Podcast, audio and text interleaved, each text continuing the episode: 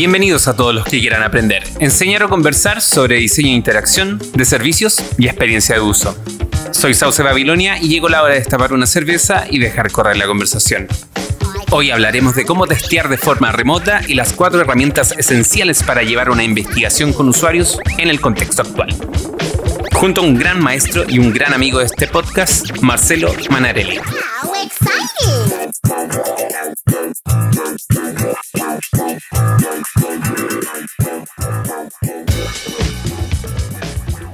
Hola Marcelo. Oye, un gusto tenerte acá. Hola, hola José Daniel, ¿cómo estás? muy bien, muy bien. En cuarentena. sí, bueno, estamos todos en cuarentena eh, en estos momentos, pero nada, hay que verlo con fe. Exacto. Oye, Marcelo, por favor, preséntate. Ah, ok. Vale, te cuento un poco de mí. Eh, mi nombre es Marcelo Mandarelli. Eh, estoy, ah, voy a hacer un poquitito de historia. Estoy en, digital antes de la caída de las .com y eso más o menos te puede dar un poco de, certeza de que esto empezó por allá antes del 2000.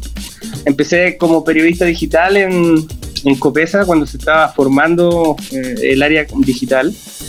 Y en esa época como que hablábamos de webmaster y como términos como bastante antiguos, ¿vale? Eh, en esa época también me recuerdo que hacíamos wireframes en Excel para como explicar zonas de navegación, interacción, sin saber que eran wireframes en esa época. Y con el pasar del tiempo, eh, la disciplina de la arquitectura de información como que fue tomando fuerza y, y en esa época me recuerdo por ahí cerca del 2003, 2004 más o menos, empezamos a, formar una comunidad de arquitectos de información acá en Chile con la cual organizamos seminarios y como que fuimos difundiendo la disciplina ah, como a las empresas. En esa época como que el digital nadie, nadie pescaba mucho superar esa barrera.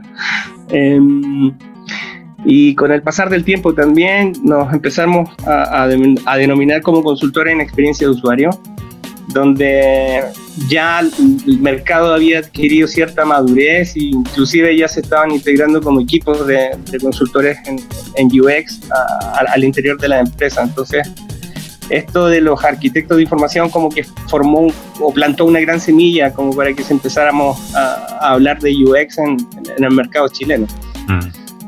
Mm. hoy día yo creo que estoy pasando como dando un salto natural, eh, casi como una mirada como un poco más omnicanal. Hay mucha gente que odia la palabra holística, pero en definitiva sí, es como a entender los flujos o procesos que si bien nacen en, una interfaz digital, eh, también se gatillan eh, a nivel de proceso en, otros tipos de puntos de contacto. Entonces, de ahí nace como esta consultoría como en experiencia de cliente. Y, eso es como un poco un breve resumen de, esta historia un poco larga. más, de 22 años en, esto. Mm. Y en esos 22 años, ¿cómo, ¿Cómo le explicarías a tus padres o a tus hijos qué es la experiencia de uso? Wow, esta es como una, una pregunta súper difícil porque eh, ha mutado tanto, como que tanto terminología en el tiempo. Eh, a mi hijo me recuerdo que le explicaba lo que hacía como con la metáfora del, del enfermo y el doctor. Eh, cuando uno tiene un síntoma, siente un dolor, va al doctor, el doctor te pide un, un examen, te sacas el examen, llegas con el examen, le muestras y empieza a identificar dónde está el problema y luego de eso te da el remedio. Entonces, como que para ellos soy como un, doc digital, ¿no?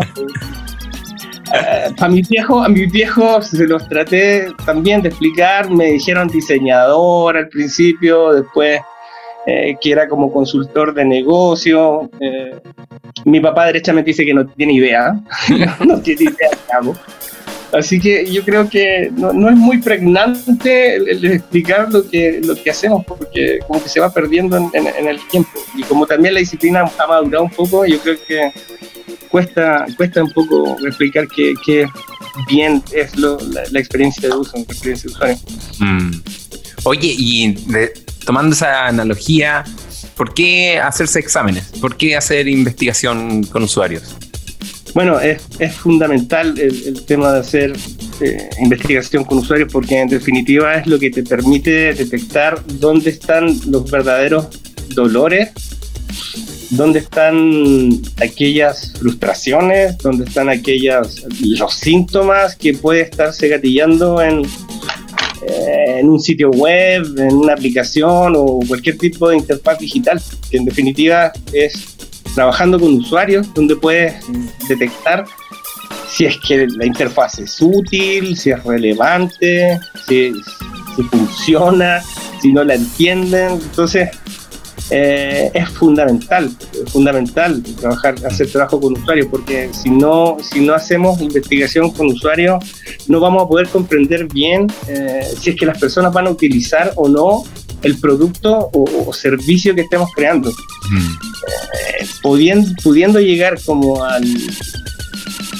al detalle de, lo que ellos ven como problema, podemos hacer diseños que sean más orientados a su, a su uso y, al contexto en el cual están utilizándolo. Por tanto, la investigación con usuario tiene que ser eh, hecha para que sea muy relevante para, para el público objetivo de, de, ese producto o servicio. Sí.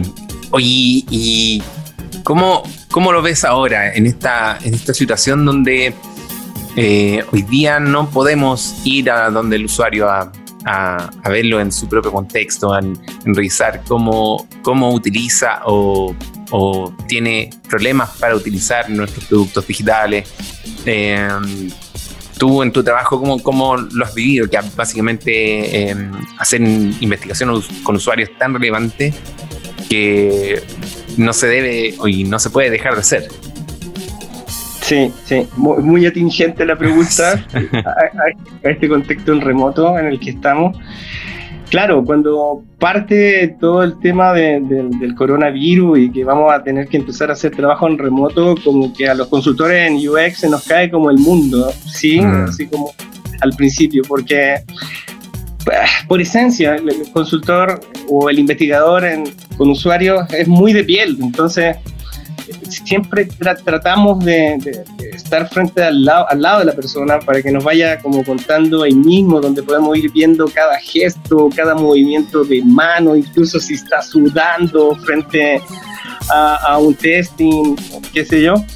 Em, claro, eso como que se queda fuera en, en este escenario. Pero las plataformas o, los software en línea que te permiten, por una parte, medir un, flujo, que te permiten testear, hacer research, entrevista en profundidad o workshops, inclusive, ya existen hace mucho tiempo. Entonces, mm. estas herramientas estaban ahí y como que no queríamos tocar porque teníamos como muchas aprensiones de, esto es frío, como que eh, no es lo mismo, eh, y qué pasa si se cae la conexión. Vale, con, con, con, con este contexto en el cual estamos eh, con usuarios en remoto, sí se puede, o sea, y es lo mismo, es exactamente lo mismo. Hoy en día tenemos eh, la suerte de poder, y es una oportunidad en definitiva, de poder eh, compartir con los usuarios que están en sus casas. Por tanto, hay gente que está con un poco más de tiempo y con mayor disponibilidad de, poder participar en este tipo de actividades. Entonces, lo hemos hecho de, distintas formas. Hemos hecho entrevistas en profundidad, hemos hecho... Eh, testing, hemos hecho workshops y en definitiva eh, no pasa por, por, por, la plataforma remota porque hay para todo, mm. sino que lo importante está como poner ojo en cómo llevar las dinámicas, porque claramente el online genera cosas en las que tienes que ser un poco más concreto. Mm. Sí, yo, yo he tenido la suerte y, el privilegio de trabajar contigo en diferentes contextos y creo que uno de, los de tus talentos es la facilitación de, lo, de las investigaciones, o sea, de los workshops, de, estar con usuarios tenéis como un, manejo muy, muy fino y, eh, ¿cómo decir? Es como muy de, de, oler el contexto eh, que, que, no está ahí explícito. Eh, ¿Qué sientes tú que el, rol de facilitación tiene hoy día en esta modalidad de, de hacer investigación? Sí, mira, yo, yo creo que el, el rol fundamental que tiene el, el facilitador en, en, cualquier tipo de dinámica es lograr una empatía extrema, ¿sí? Es, es, lograr ponerte en el lugar del otro y entender entender muy bien eh, cuál es su comportamiento, eh, porque a veces te llegan usuarios que están bien enojados, ¿eh? algunos derechamente llegan enojados y te echan la culpa de todo, incluso hasta del Transantiago que se atrasó, o, ¿me entiendes? Entonces, poder traspasar esa, ese, ese, ese punto en el cual están como muy a la defensiva o están muy tímidos o, no quieren participar, generar esta, esta empatía en, en, la forma que te vas comunicando, inclusive en cómo los miras a los ojos o cómo, cómo das toda tu concentración en lo, en lo que te están comentando. Es, es fundamental. La, la, empatía, por sobre todo, es como el gran remedio para, para conseguir una, una buena facilitación, porque sin eso te vas a encontrar como a gente bloqueada y lo importante es tratar de que traten de expresarse al máximo en todas aquellas cosas que, que, requiere la investigación. Y por eso es muy importante ponerse en, el escenario en el que está y entender, es ser muy psicólogo, ya mira, es que está triste hoy día, ¿cómo lo animo? Ok, hagamos un icebreaker al principio, qué sé yo.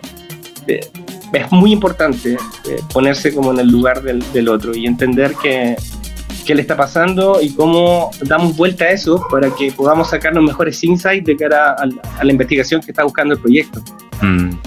Oye, ¿y cómo lográis esa empatía en, remoto, en, a través de, no sé, po, de una videollamada, qué sé yo? Que es como, igual hay, hay un filtro ahí que, eh, que merma ciertas cosas, tal vez, ¿cachai? Como lo que tú decís, como mirarlo a los ojos, ponerle atención. ¿Cómo, cómo, cómo hoy día tú en tus investigaciones remotas eh, lo logras?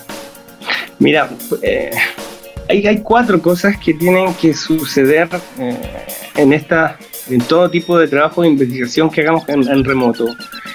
El primero es tener el gran guion, ¿sí? Es mm. tener planificado, pero por todo, desde que no puede bajar el usuario una aplicación, desde que se le corta la conexión, que siempre hay que tener bien mapeado por completo el cómo resuelvo todas aquellas cosas que antes resolvía estando al lado del usuario. Mm. ¿Sí? Y para eso lo primero es generar un gran guion y ponerse en todos los escenarios posibles. ¿Sí? Perfecto. Planificar un gran guion. Luego es los objetivos del estudio tienen que, tienen que ser eh, absorbidos por la gente de forma muy simple, ¿sí? Eh, tienen que entenderse de, de, una, no tienen que ni siquiera cuestionarse el, al, al, que vinieron, ¿sí? Porque el, el, tercer punto es el tiempo, ¿sí? Mm. Eh, el tiempo que agota mucho esto de estar frente a un computador 45 minutos, muy concentrado, eh, y en estos tiempos que más encima estamos todos eh, trabajando con el computador, mirándolo, hay que ser muy, muy, muy preciso con el tiempo. Y eso es un, un tercer factor que te va a permitir llevar muy bien, eh, conseguir los objetivos que estás buscando con un proyecto o con una investigación. Y el cuarto, eh, y como siempre, ensayarlo. ¿Sí? Mm. Ensaya con tu papá ensaya con, con, el vecino, conéctate en remoto, pero tienes que ensayar tres veces eh, o cuatro veces la, eh, la plataforma y, y, y, el instrumento que estás diseñando para este producto. Esto lo, lo hacíamos también antes, ¿sí? Pero ahora hay que hacerlo al cubo. Hay, esto, hay, hay que pensarlo tres veces. Si antes planificamos, ok, ahora planificamos tres veces. Si antes hacíamos eh, que fuera simple, ahora tres veces más simple. Mm. Si el tiempo antes lo teníamos claro, nuevamente tres veces más, más. Más claro y, ensayar, ensayar tres, cuatro veces y entender qué probable problema pueda suceder de cara a la dinámica que se va a hacer en remoto. Claro, lo, que, lo, lo, que entiendo es básicamente es testear el testeo. Claro, testear el testeo. y, como te digo, es al cubo, al cubo, mm. al cubo. Esto hay que, hay que ponerlo. Si antes poníamos atención en, este, en, este, en estos puntos, ahora hay que hacerlo con mucha mayor fuerza, porque de esa forma podemos garantizar que lo que fuimos a buscar como objetivo del proyecto lo vamos a conseguir.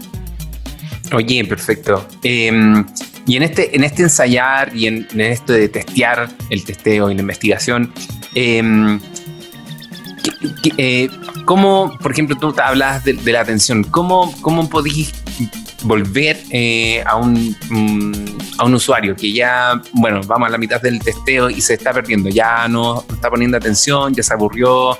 Eh, ¿Cuáles son tus como eh, trucos como para mantener al usuario comprometido también con la tarea, que básicamente más allá del incentivo que se le pueda dar, no, no, no gana nada más con, con dar, darnos el tiempo.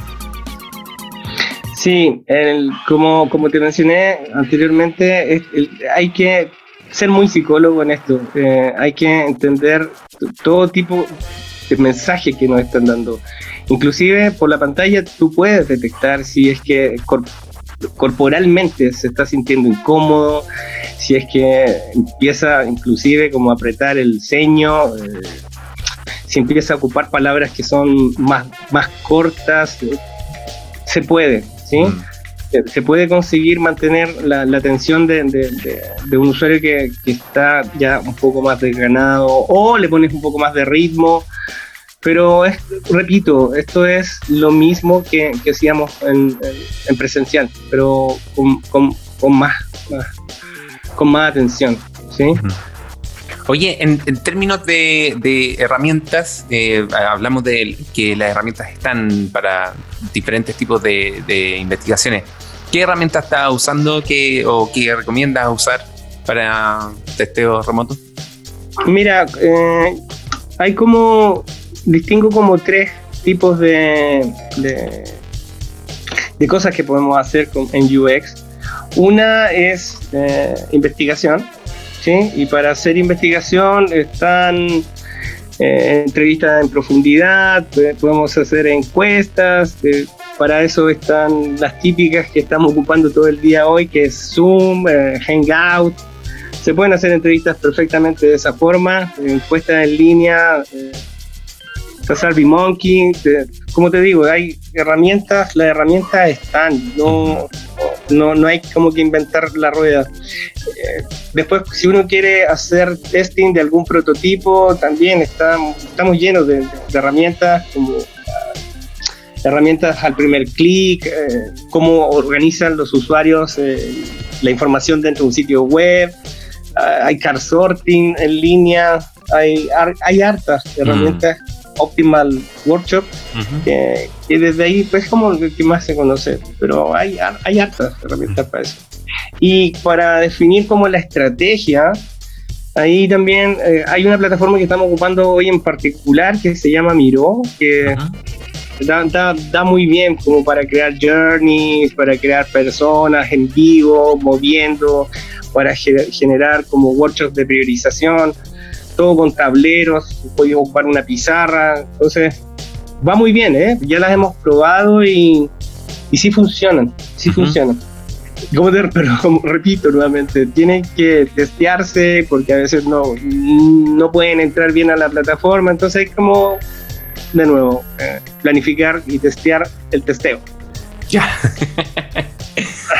Sí, yo, bueno, en conversaciones con, colegas también eh, hemos hablado harto de Miro, pero bueno, en la última reunión de IXA, no, eh, Carolina em, hizo un ejercicio como de una retro, eh, bueno, cómo, cómo lo estamos haciendo, qué sé yo, y usó em, Google Slides. Así como, ok, y aquí está un, como esto, una forma donde tú podías escribir dentro y em, me recuerdo que eh, en La Pega estábamos haciendo unos talleres de ideación donde, pucha, oye, y si usamos Figma y la cuestión, que esto y todo otro, ok. Entonces hubo, se perdió mucho tiempo al principio porque es una herramienta igual súper específica para diseñadores y todo demás. Y después nos enfrentamos a esto, oye, podríamos usar eh, Google Slide para esto. O sea, si no tenemos, por ejemplo, no tenemos eh, presupuesto para pagar la cuenta Miro, qué sé yo, o, eh, podemos usar otras herramientas y transformarlas en herramientas de investigación. Esto lo digo porque quiero rescatar mucho esta, estos, estas cuatro mm, recomendaciones que nos da esto como de, de tener un guion, que básicamente es, planificación, no, no, tiene que ver con la herramienta, sino que es, tu capacidad de, de planificar el, el, research. Exacto, exacto, porque claro, uno... Mm, no me gusta ni tampoco como que clasificarme dentro de una sola aplicación, decir, mira, no, miró en la panacea. Mm. No, está, está lleno afuera de, plataformas que en definitiva te pueden ser mucho más útiles o, mucho más simples, inclusive gratuitas, para que puedas eh, atender bien el, el, objetivo que estás buscando con la investigación. Entonces hay que poner mucho ojo en qué es lo mejor, qué es lo, qué es lo más óptimo para, para poder resolver esto como, como te mencionaba, que tiene que ser planificado, tiene que ser simple, tiene que ser en, el mejor tiempo y testear y testearlo. Con eso el éxito de, de, cualquier tipo de investigación con usuario en remoto lo tienes garantizado. Oye, ya, y hablamos harto del usuario, al, sujeto de la investigación, pero em, ¿alguna recomendación para, para llevar también, eh, porque las investigaciones no nacen solas, o sea, hay stakeholders, hay clientes que necesitan este insumo. Eh, ¿cómo, cómo, ves esta relación con el cliente también de, de, forma remota? Que también en las reuniones, cuando está, estamos hablando, también hay, hay ciertas cosas que están en el aire, que que uno no se dicen, pero uno ya las sabe. Eh, ¿Cómo es la relación con el cliente y el stakeholder en, en estos contextos? Ok, em, vale, hemos tenido la suerte también de que no nos ha costado mucho el tema de, de, poder reunirlo en, en, una mesa o en un, en un workshop. Por lo general, lo que hacemos es eh, hacer unas actividades grupales, sobre todo al inicio del proyecto, que es la etapa fundamental como para, para tener cuál es el, el, objetivo de negocio que se va a poner por detrás del proyecto. Y cuando les mencionamos y les, les decimos que vamos a ir a buscar objetivos de negocio, que vamos a ir a buscar indicadores que queremos moverle al negocio, y cuáles son aquellas hipótesis que tienen con respecto a, a por qué una interfaz digital o un producto o un servicio no se está moviendo para mover el, el, indicador y de hecho el, objetivo, eh, prenden al tiro, ¿eh? Mm. Como que es muy fácil generar esa, esa primera, esa primera, ese, ese primer punto de partida para, para que se involucren en el proyecto, porque cuando les metes números por detrás, wow, llegan, llegan como moscas eh, cuando, cuando hablan de negocio. Y eso es lo fundamental, porque sobre todo hoy en día que está pasando esto, de este contexto en el cual estamos todos trabajando en remoto, el, el, digital tiene que moverse y tiene que moverse ahora. Mm. Tiene que poner todas las fichas para poder hacerle la vida más simple a la gente. Eh, idealmente que sea más eh, económica también, eh, tiene que tener una, una transformación completa, completa, una transformación social, eh, pensando en, la crisis económica que, quizás podría venir, pero tiene que adaptarse y los stakeholders son el factor de cambio. ellos son los que tienen que estar viviendo esto con, con mayor intensidad. Entonces, como te digo, nos, nos ha ido muy bien y contactándolos, pero el, el tema es que hay que ser también con ellos, como tienen menos tiempo, hay que tratar de llegar al grano inmediatamente y generar consenso por sobre todas las cosas. Que en la primera en la primera reunión de cara a un proyecto, consensos. Es, ok, esto es lo que vamos a ir a buscar, estos son los objetivos que vamos a, perseguir, estos son los indicadores que queremos golpear. Con eso, en esta primera reunión, después todo fluye. Sí, o sea, a ver, eh, lo que entiendo también es como los cuatro, estos cuatro, estas cuatro recomendaciones que me decís también valen para, para la presentación del, del proyecto. O sea, tener un guion, el tiempo, que sea sencillo. Em, y se me olvidó la cuarta. ¿Cuál era, cuál era la cuarta? Ensayar. Ensayar. El testeo sobre el testeo como lo acabas de, de, bautizar. claro, a mí, a mí, esto, esto me sorprende porque al final si lo te abstraes de alguna forma, el construir una investigación también es un ejercicio de diseño. O sea, eh, de, algún, de alguna otra forma estamos haciendo diseño e incluso en, en, nuestro, en nuestros artefactos que nos permite hacer diseño. Exacto, exacto. Mm. Es como un, un meta diseño.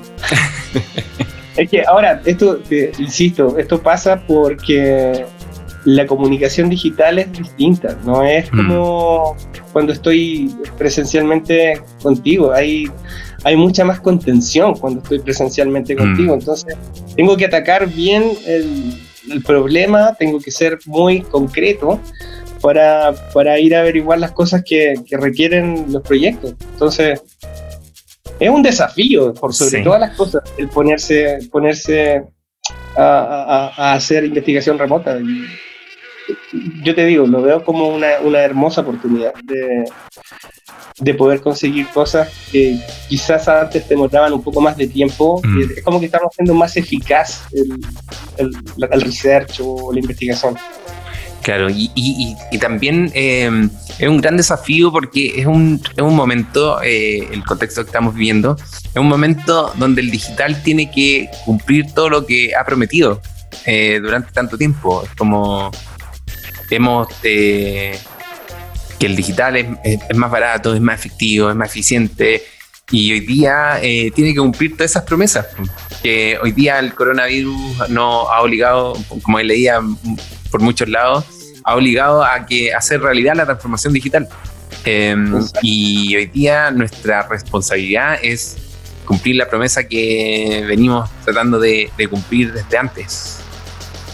Claro, yo creo que hay una, una labor súper importante de, todos quienes hacemos eh, UX, ¿sí? Eh, ya sea haciendo research, generando estrategia, estamos como en el momento exacto de, de, hacer que esto se transforme en realidad, como dices tú, que es como eh, cómo pujamos a que el digital sea realmente una, una gran alternativa para para, a, diferencia de, todo el mercado off, mm. ¿Cómo generamos mejores beneficios? ¿Cómo hacemos que la vida sea mucho más sencilla? Y, han aparecido un sinfín de, de, aplicaciones que ya están eh, adecuándose como a este contexto, en el cual están mejorando por completo la experiencia de, de compra, la experiencia de, no sé, de cobrar un, seguro social. Me he topado con hartas aplicaciones que, que son como muy innovadoras y que están mejorando la experiencia. O sea, ya, ya, ya se están planteando, ya están partiendo. Hay que seguir en esta ola para, para salir a mejorar el, el mundo. en definitiva, es como el gran sueño que tenemos. Claro mejorar la experiencia y mejorar la experiencia a todo, a todo, a todo nivel. Mm. Dale, en el call center. Porque yo creo que el mundo va a cambiar, o sea, no mm. Va a ser distinto ya después de que, y creo que vamos a salir con, con algo distinto de esto. Y cuando digo distinto no digo que sea malo ni bueno. Mm. Aquí hay algo que, que, está, que se va a germinar, que, que nos va a quedar en el ADN y hay que aprovechar eso. Exacto. Ahí lo más mundano, eh, siguiendo tu reflexión, eh, hoy día veía una noticia que eh, Falabella, que tenía, no sé, un presupuesto enorme para mejorar sus tiendas y sucursales en todo el país, eh, derivó todo ese, mm, todo ese presupuesto que tenía para invertir en el off, lo tiró y lo llevó a lo digital. Entonces, también, también eso está pasando, ¿no? está pasando en las personas, estamos cambiando nosotros y también está cambiando el mercado, la empresa. Claro, claro. Mm. Es una, es una, a ver, eso tiene como dos lecturas, porque mm. es como, ¿por qué esperaron a que pasara esto del coronavirus para, para darle el poder al, al, digital? Pero vale, todo el mundo tiene la potestad de, de poder criticar o hallar lo que sea mm. esto muy bueno, pero en definitiva sí es bueno. Sí, sí. Más vale tarde que, que nunca.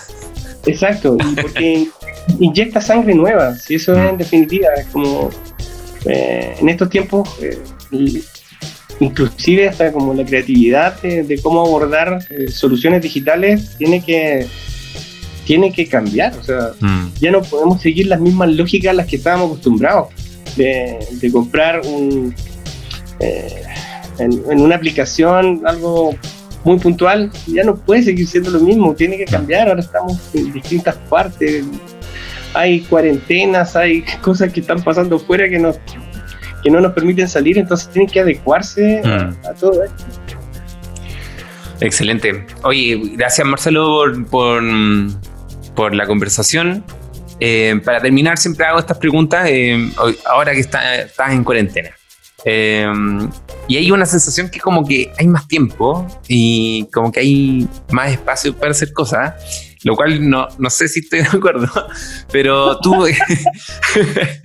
¿qué estás leyendo en la cuarentena? ¿Estás leyendo algo en particular? Mira, no, no, no, no, no, no, no me he puesto a leer eh, en esto. O sea, leo cuando estoy en, la web y me consumo paper, paper o documentos que están como muy relacionados a la disciplina. Hmm. Pero así como tomar un libro físico, no, no, no. Llego muy agotado a la cama. Oye, pero ¿y de, los papers o artículos, qué, cuál es el último que leí? Estaba leyendo uno que sacó Invision sobre este mismo tema, de, cómo, cómo, el diseño se hace cargo de, de, generar eh, creaciones colaborativas, cómo el equipo de diseño, eh, trabajando en forma remota, eh, ocupan ciertas plataformas para, para ir creando en digital. Y es está súper interesante el, el, paper, porque en definitiva te da como todos los, los tips que, que, hay que hacer para, para enfrentar eh, y manejar y liderar un equipo de diseño hacia soluciones digitales. Entonces, ese es el que estoy, que, empecé antes de ayer a, leer un poco. Eh, pero me ha pasado por, por hartos papers. Como que tengo una, una carpeta llena de, de documentos. Oye, ¿qué estáis escuchando? Música, eh, Spotify, full Spotify. ¿Sí? Y, ahí depende de como del, estado de ánimo en el que esté. A veces mm. escucho mi, mi, mi, banda favorita, que son los héroes de un silencio, con, con Enrique Bumburi en particular, mm. que ahora está sacando como canciones cada dos semanas de un álbum nuevo. Y la está tirando gratis para que la gente la escuche.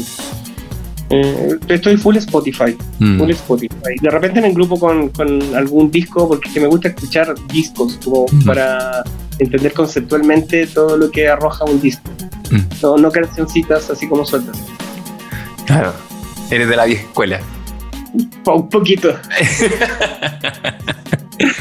Oye, Marcelo, muchas gracias por tu tiempo. Eh, ha sido una conversación súper, súper eh, iluminadora en realidad. Em, y gracias también por compartir tu experiencia.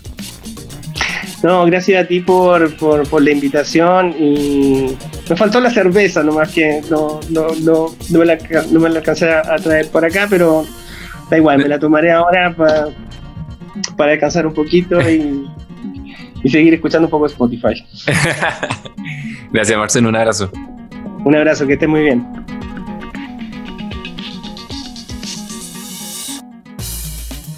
Cuatro herramientas esenciales que no son productos digitales ni plataformas, sino un método de cuatro pasos que nos ayudan a guiar y facilitar los testeos, sean estos presenciales o, como hoy debemos hacerlo, de forma remota y por videollamada. Estos pasos nos permitirán tener un, testeo exitoso y con muchos, muchos descubrimientos. Gracias a Marcelo Manarelli por compartir su experiencia con la comunidad. Las canciones que escuchan en este podcast son de Revolution Boy. Para seguir conversando, juntémonos en el Slack de Ixda Santiago en ixdacl.slack.com. Agradecemos a Two Brains y Lógica y Get On Board por hacer posible este programa. Y a mí me encuentras en Twitter como Sauce Babilonia. Y esto fue Birkan, el podcast, una producción perenne, orgullosa de ser parte, en forma de remota, de Ixta Santiago. Hasta la próxima. Exciting!